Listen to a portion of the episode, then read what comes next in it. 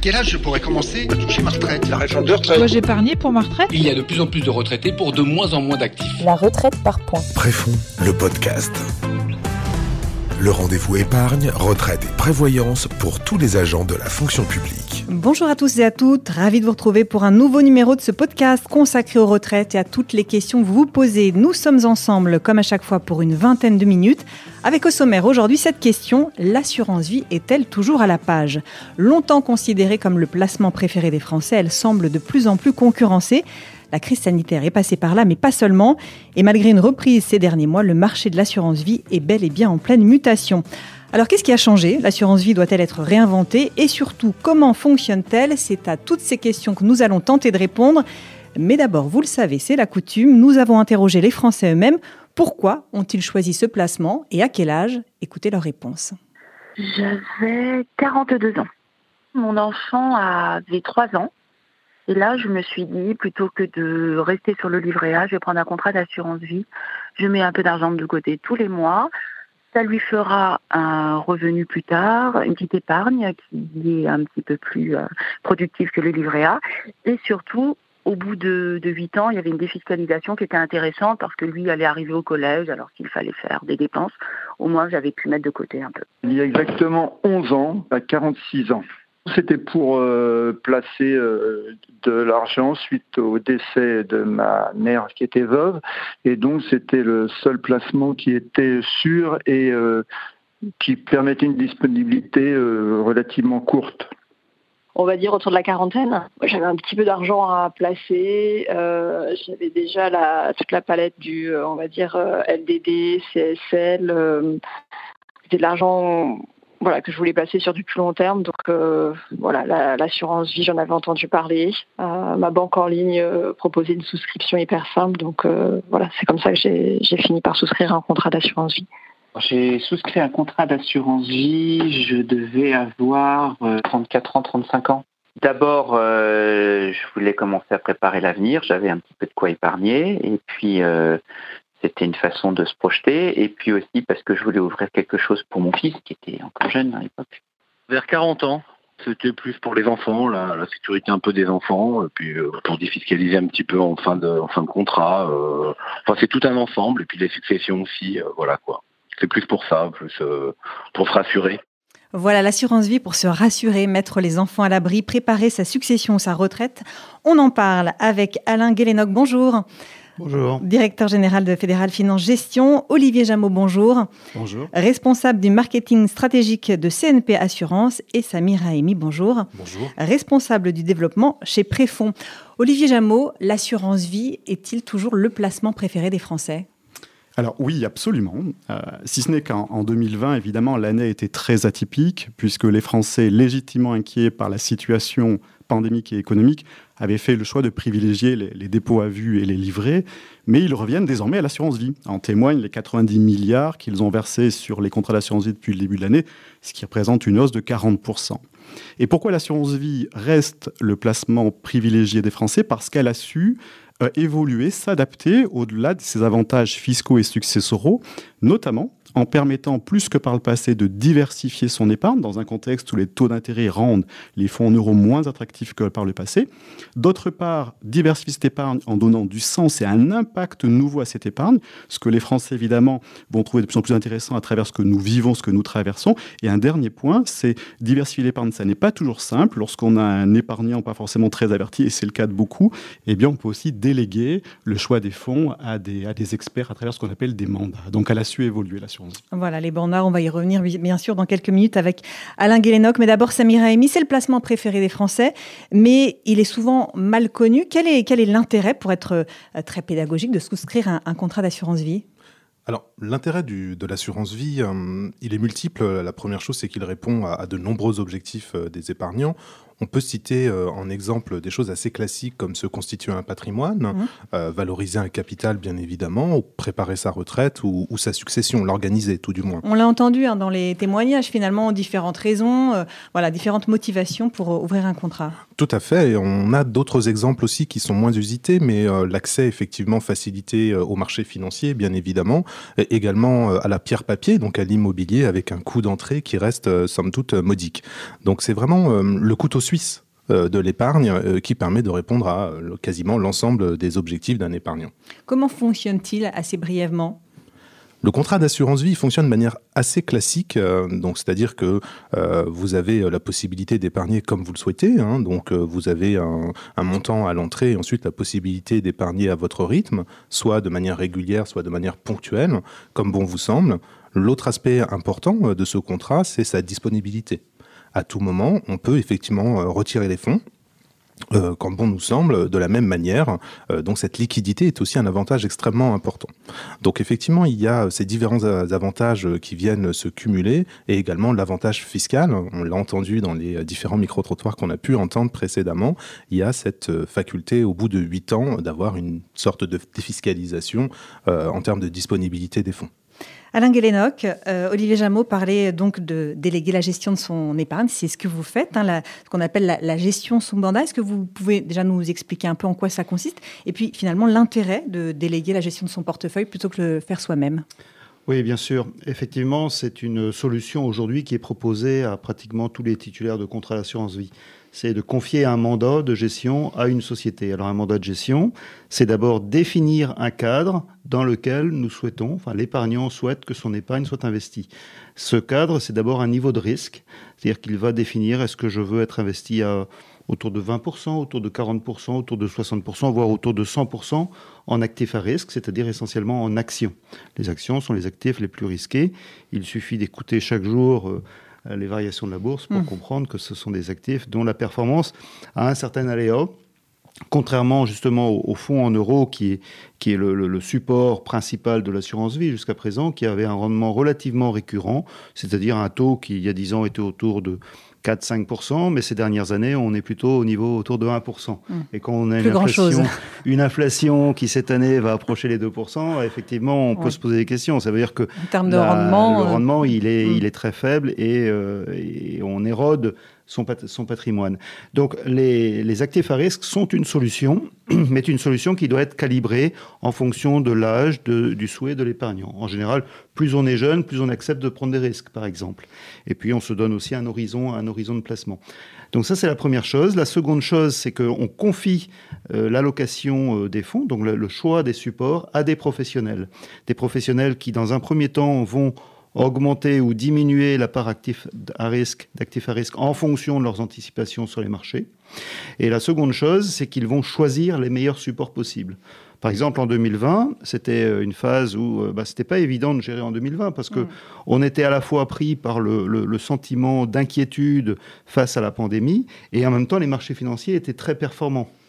Donc le professionnel à ce moment-là doit avoir cette euh, capacité de se dire j'anticipe une reprise de l'économie et donc je vais, faire fi du court terme des difficultés présentes que tout un chacun connaît hmm. pour placer sur des actifs à risque dans cette perspective. Et cette décorrélation entre le contexte et finalement la situation des marchés, c'est souvent ce que les épargnants ne, comprennent pas Exactement. très bien. Exactement. Olivier Jameau, euh, on, évoquait euh, la, crise sanitaire. Quel a été son impact sur le comportement des épargnants? Est-ce que les attentes ont changé? Alors, le comportement des épargnants, depuis le début de la crise sanitaire, je serais tenté de dire qu'il y a eu deux périodes. Hein. C'est-à-dire, il y a eu 2020 tout d'abord, où euh, on avait beaucoup d'incertitudes, on le rappelait à l'instant, sur finalement le calendrier de cette pandémie, le calendrier de sortie de crise, avec les impacts sur l'économie et les emplois. Et donc là, comme je l'indiquais, ils se sont massivement, les Français, portés sur une épargne de précaution mobilisable très facilement et immédiatement. À partir du moment où la vaccination a commencé à se déployer, et donc on a vu arriver le bout du tunnel avec une économie qui redémarrait, ils se sont à nouveau plus facilement tournés vers des placements plus longs et potentiellement plus rémunérateurs. Et là, ils ont effectivement souhaité être accompagnés plus que par le passé encore par à la fois leurs conseillers de proximité. Hein, quand on interroge les Français, on remarque qu'avant la crise sanitaire, 40% d'entre eux nous déclaraient avoir besoin d'être accompagnés par leurs conseillers financiers de proximité. Pendant la crise, ils étaient le deux tiers à avoir besoin de se conseiller pour répondre à différentes questions. Et au-delà de ça, comme on le dit, choisir les bons supports d'investissement au sein de l'assurance vie selon son profil, selon son horizon et ses projets, c'est pas simple. Et ils sont de plus en plus nombreux, effectivement, à plébisciter le fait de déléguer ce choix des supports à un expert, un tiers, à travers un mandat. D'ailleurs, effectivement, les assureurs euh, ont fait en sorte d'accompagner euh, ce besoin en rendant de plus en plus accessibles ces mandats de gestion dans les contrats d'assurance vie. Vous avez ressenti, Alain Guélénoc, un, un changement vraiment du côté des épargnants au moment de la crise? Oh oui, très clairement. Très clairement. La crise a été un, un accélérateur de tendances qui étaient déjà on va dire, en phase de déploiement avant la crise. Mais là, il y a eu une accélération très forte. La nécessité de diversifier son patrimoine, ça, je pense que c'est un, sentiment profond aujourd'hui. Et la diversification, c'est la meilleure garantie aussi d'avoir un risque qui est bien réparti. Euh, là aussi, je reprends un autre exemple. Euh, en 2020, les États-Unis ont été beaucoup plus performants que, la zone euro. C'était important pour optimiser euh, ces placements d'avoir une partie de ces placements sur les États-Unis. Et là, faire appel à un professionnel c'est avoir la, possibilité justement de trouver ce type de placement, parce que le placement financier aujourd'hui, enfin nous on référence à peu près 600 fonds, donc 600 unités de compte. Aller faire un choix parmi 600 unités de compte, c'est euh, un travail de fourmi, un travail de quotidien qui fait appel vraiment à des bases de données importantes, à un suivi précis, choisir les, bons, les bons thèmes d'investissement. Et donc, il y a, un, par exemple, il y, a, des thématiques qui ont, qui ont émergé. C'est la thématique de l'environnement, hmm. du climat, de la santé, du bien-être, évidemment. Toutes ces thématiques-là, euh, c'est une véritable explosion en 2020. On va, on va en reparler. en 2021. Euh, Samir Rémy, sur la question du, rendement dans un environnement, euh, comme euh, Alain Guélénoc le disait, marqué par la, baisse des taux, faut-il miser encore sur, les fonds en euros? Le, fonds euro est, un, très bon fonds et euh, ça a été quand même euh, la, base de l'assurance vie pendant des, dizaines d'années, hein, euh, jusqu'à encore récemment. tout à l'heure, c'était précisé par Alain, mais effectivement, on avait des, taux extrêmement importants. ces dernières années, on a connu une érosion de, de ces taux, hein, la baisse des taux qui est très connue, et par conséquent, il est essentiel aujourd'hui pour un épargnant de diversifier effectivement son allocation d'actifs son allocation d'actifs, il doit la diversifier sur des supports euh, risqués, hein, des unités de compte, euh, pour essayer de retrouver un rendement qui soit intéressant. Sous risque euh, de subir l'effet ciseau, qui est effectivement l'érosion des rendements des fonds euros et une augmentation potentielle de l'inflation. Et donc effectivement une perte de pouvoir d'achat, si on peut la résumer ainsi. Donc il est important de pouvoir effectivement diversifier au travers de différentes unités de compte, en sachant que l'offre aujourd'hui des unités de compte est extrêmement large, hein, euh, Alain le, disait précédemment, euh, et elle permet effectivement d'adapter au mieux par rapport au profil et à l'appétence du risque de l'épargnant. Donc par conséquent, on peut avoir effectivement des unités de compte qui peuvent aller dans des allocations qui sont peut-être plus monétaires, voire obligataires, jusqu'à l'action, bien entendu, qui est la plus exposée, on va dire, aux fluctuations des marchés. Donc c'est important d'avoir effectivement le conseil d'un expert hein, sur le sujet, notamment son conseiller financier pour trouver euh, la meilleure combinaison euh, d'unités de compte pour répondre aux besoins et effectivement à l'objectif euh, de, l'épargnant, bien évidemment. Olivier Jameau, il y a vraiment une nécessité aujourd'hui de, diversifier ses placements. On opposait pendant un temps PER ou assurance vie. C'est les deux alors, pour bien des raisons, c'est plutôt les deux, effectivement. Après, je pense qu'il faut dissocier la notion de diversification à travers différents réceptacles. Hein. Le PER, l'assurance vie sont des réceptacles, et comme on vient d'en parler, les contenus. Hein. Euh, voilà. Si on, raisonne PER et assurance vie, il ne faut pas les, opposer. Il faut plutôt effectivement comprendre la complémentarité qui peut exister entre ces deux réceptacles. Elle est, à, mon sens, au moins de trois ordres. C'est-à-dire le PER, comme son nom l'indique, un plan d'épargne retraite, adresse un besoin très particulier, qui est mettre de l'argent de côté, qui sera mobilisable lorsqu'on sera à la retraite. D'accord? Là où l'assurance vie permet de répondre à des objectifs beaucoup plus variés, votre micro-trottoir en témoigne très bien, ça va de la valorisation d'un capital jusqu'à sa transmission au moment du décès. Donc il y a vraiment une complémentarité en termes d'objectifs auxquels répondent ces deux réceptacles. L'autre complémentarité, elle est dans la disponibilité de l'épargne, hein, puisque le plan d'épargne retraite, eh bien, euh, on peut disposer dans des cas très précis de cette épargne avant de partir en retraite, alors qu'en assurance vie, on peut en disposer à tout moment. Je le rappelle, puisqu'il y a encore quelques idées mm. reçues en la matière, mais rappelons que l'assurance vie, non, ça n'est pas bloqué mm. pendant huit ans, comme j'entends encore parfois dans le micro-trottoir. Donc, complémentarité en termes de disponibilité. La troisième complémentarité, elle est d'ordre fiscal, puisque euh, les sommes que vous versez sur un plan d'épargne retraite bénéficient d'un avantagement des versements qui sont déductibles des revenus imposables, là où l'assurance vie dispose d'un avantage fiscal lorsque vous retirez les sommes, vous retirez l'épargne au niveau des gains qui sont effectivement pas ou peu imposés. Donc vous voyez, il y a vraiment une complémentarité dans ces réceptacles et pour bien des épargnants, en fonction de leurs besoins et de leur profil, il est intéressant d'avoir les deux. Alors, la loi Pacte a fait euh, évoluer les choses, hein, Samira Ami. Quelles sont les conséquences de son entrée en vigueur sur les contrats d'assurance vie? Alors, la loi Pacte a, énormément modifié euh, la fiscalité, notamment la fiscalité en cas de vie, c'est-à-dire mmh. au moment où on retire l'épargne d'un contrat d'assurance vie. Mais avant toute chose, il me semble important de rappeler que cette fiscalité en cas de vie, donc lors des rachats, ne s'applique bien qu'aux plus-values intérêts ou gains euh, retirés hmm. de l'assurance vie. Hein. Les, capitaux sont totalement exonérés. C'est un point extrêmement important. Euh, donc par rapport à ça, la loi Pacte a instauré ce qu'on a appelé la flat tax, euh, c'est-à-dire une taxation à hauteur de 30%. Comparaison à ce qui existait auparavant, cette flat tax permet avant 8 ans, je rappelle, hein, cette règle des 8 ans pour la défiscalisation, hein, même si elle est, euh, comme vous le précisiez précédemment, euh, l'épargne est totalement disponible. Avant 8 ans, c'est 30%. Ce qui était auparavant bien au-delà, puisqu'on avait euh, effectivement des échelles de temps 0,4 et 4,8 ans, avec des montants de taxation bien plus élevés, puisqu'on était jusqu'à plus de 52% avant 4 ans. Au-delà de 8 ans, il n'y a pas de modification majeure, si ce n'est pour les épargnants détenant euh, des fonds supérieurs à 150 euh, 000 euros. Pardon. Euh, et à ce moment-là, effectivement, on a bien les 30% en dessous de, de 24,70% pardon, en dessous de 150 000 euros et cette flat tax de 30% au-dessus de cette valeur de 150 000 euros.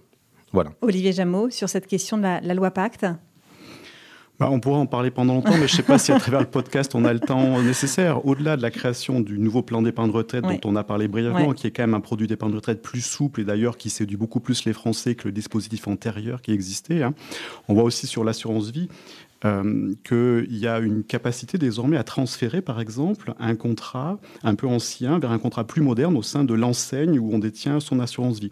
Et ça peut être intéressant si le contrat que l'on détient depuis longtemps ne propose pas une palette de fonds pour diversifier, pour ceux qui souhaitent diversifier, et qui ne propose pas peut-être sur un contrat un peu ancien également le fait de déléguer à travers un mandat. Donc ce transfert au sein de l'enseigne, je dis bien au sein de l'enseigne, mmh. d'un contrat un petit peu ancien vers un contrat plus moderne, sans perte de l'ancienneté des avantages associés à son contrat, peut être effectivement tout à fait intéressant.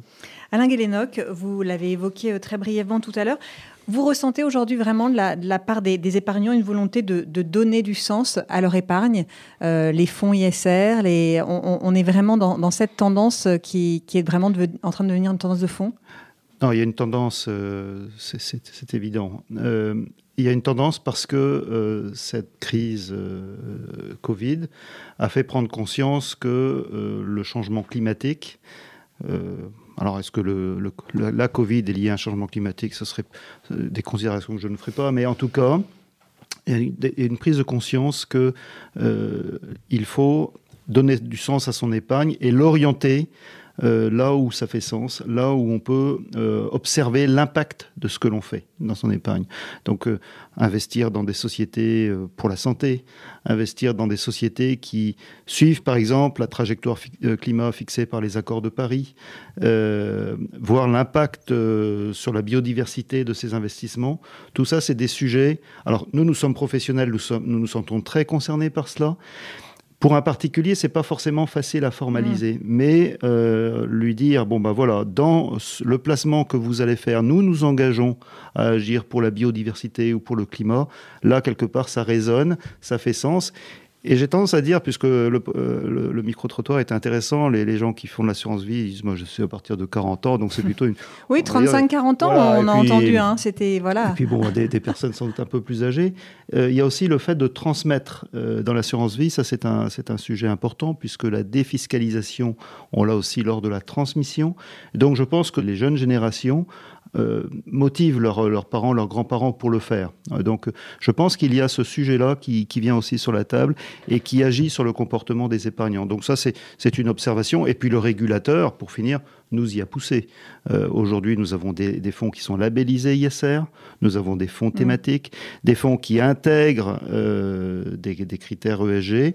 Il y a des classifications, alors je ne vais pas rentrer dans des, barbarismes, mais des SFDR qui disent, bah voilà, c'est la loi disclosure, qui indique quel est le, degré euh, du fonds en termes d'implication ESG, donc environnement, social et gouvernance. Bref, il y a une palette de, critères qui se mettent en place tout ça n'est pas totalement mur, hmm. mais il y a vraiment une vague à sauter le pas, peut-être? Oui pour et les non, parce que je, je crois, et ça fait, euh, enfin, on- y travaille, on y travaille beaucoup avec euh, avec tout- toutes les sociétés qui, qui font l'assurance vie, travaillent beaucoup aujourd'hui à, à marketer. C'est, c'est- alors le terme euh, marketing, ça peut peut-être peut-être faire un peu ce qu'on appelle du greenwashing, c'est-à-dire que c'est, c'est un peu de la communication, mais non, c'est plus profond que cela. Réellement, c'est plus profond que cela. Il y a vraiment une tendance de fond, et on est suivi par notre régulateur là-dessus, l'autorité des marchés financiers, qui est très vigilante à ce que vraiment les financiers euh, adresse bien le sujet et oriente le flux vers quelque chose qui fait vraiment sens, qu'il n'y ait pas de tromperie vis-à-vis de l'épargnant. Ça, c'est un point très important, je pense. Olivier? Alors, je ne sais pas s'il y a du marketing là-dedans, sans doute, mais je pense, s'agissant effectivement de donner du sens, et je vais revenir sur la notion de marketing au passage, mais donner du sens, effectivement, comme le dit Alain, il y a vraiment un mouvement de fond qui s'accélère dans le souhait des épargnants de donner plus du sens et d'utilité à leur épargne. Il y a une dimension gagnant-gagnante, puisque l'idée, c'est effectivement, comme on le dit depuis le début de cette, euh, émission, d'avoir une rémunération pour sa propre épargne un peu plus intéressante dans la durée sur un produit sans risque, mais c'est en même temps que cette épargne vraiment soit utile à la société, à l'environnement.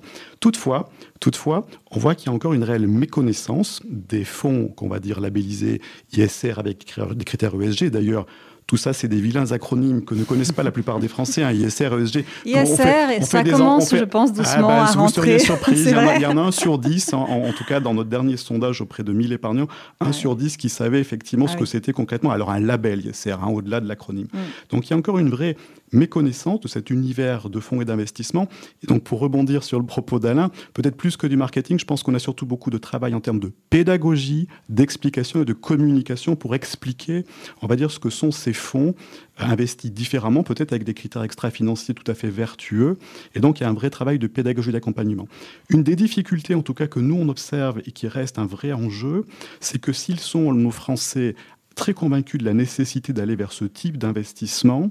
Lorsqu'on leur demande, après, pour eux, vous, personnellement, vous Mm. l'avez fait déjà ou est-ce que demain, vous êtes prêt à le faire si on vous le propose? Là, tout à coup, les intentions fondent un peu. Parce que, parce qu'au-delà de l'intention de donner du sens et une utilité, la question c'est pour mon épargne à moi, qu'est-ce que vous me garantissez en termes de, de, de garantie sur le capital ou de sécurité? Et pour l'instant, ce qui fait qu'un certain nombre de nos concitoyens sont encore un peu frileux à franchir le pas pour leur épargne et leur épargne longue, c'est le niveau de garantie ou sécurité qu'ils perçoivent à travers ces fonds.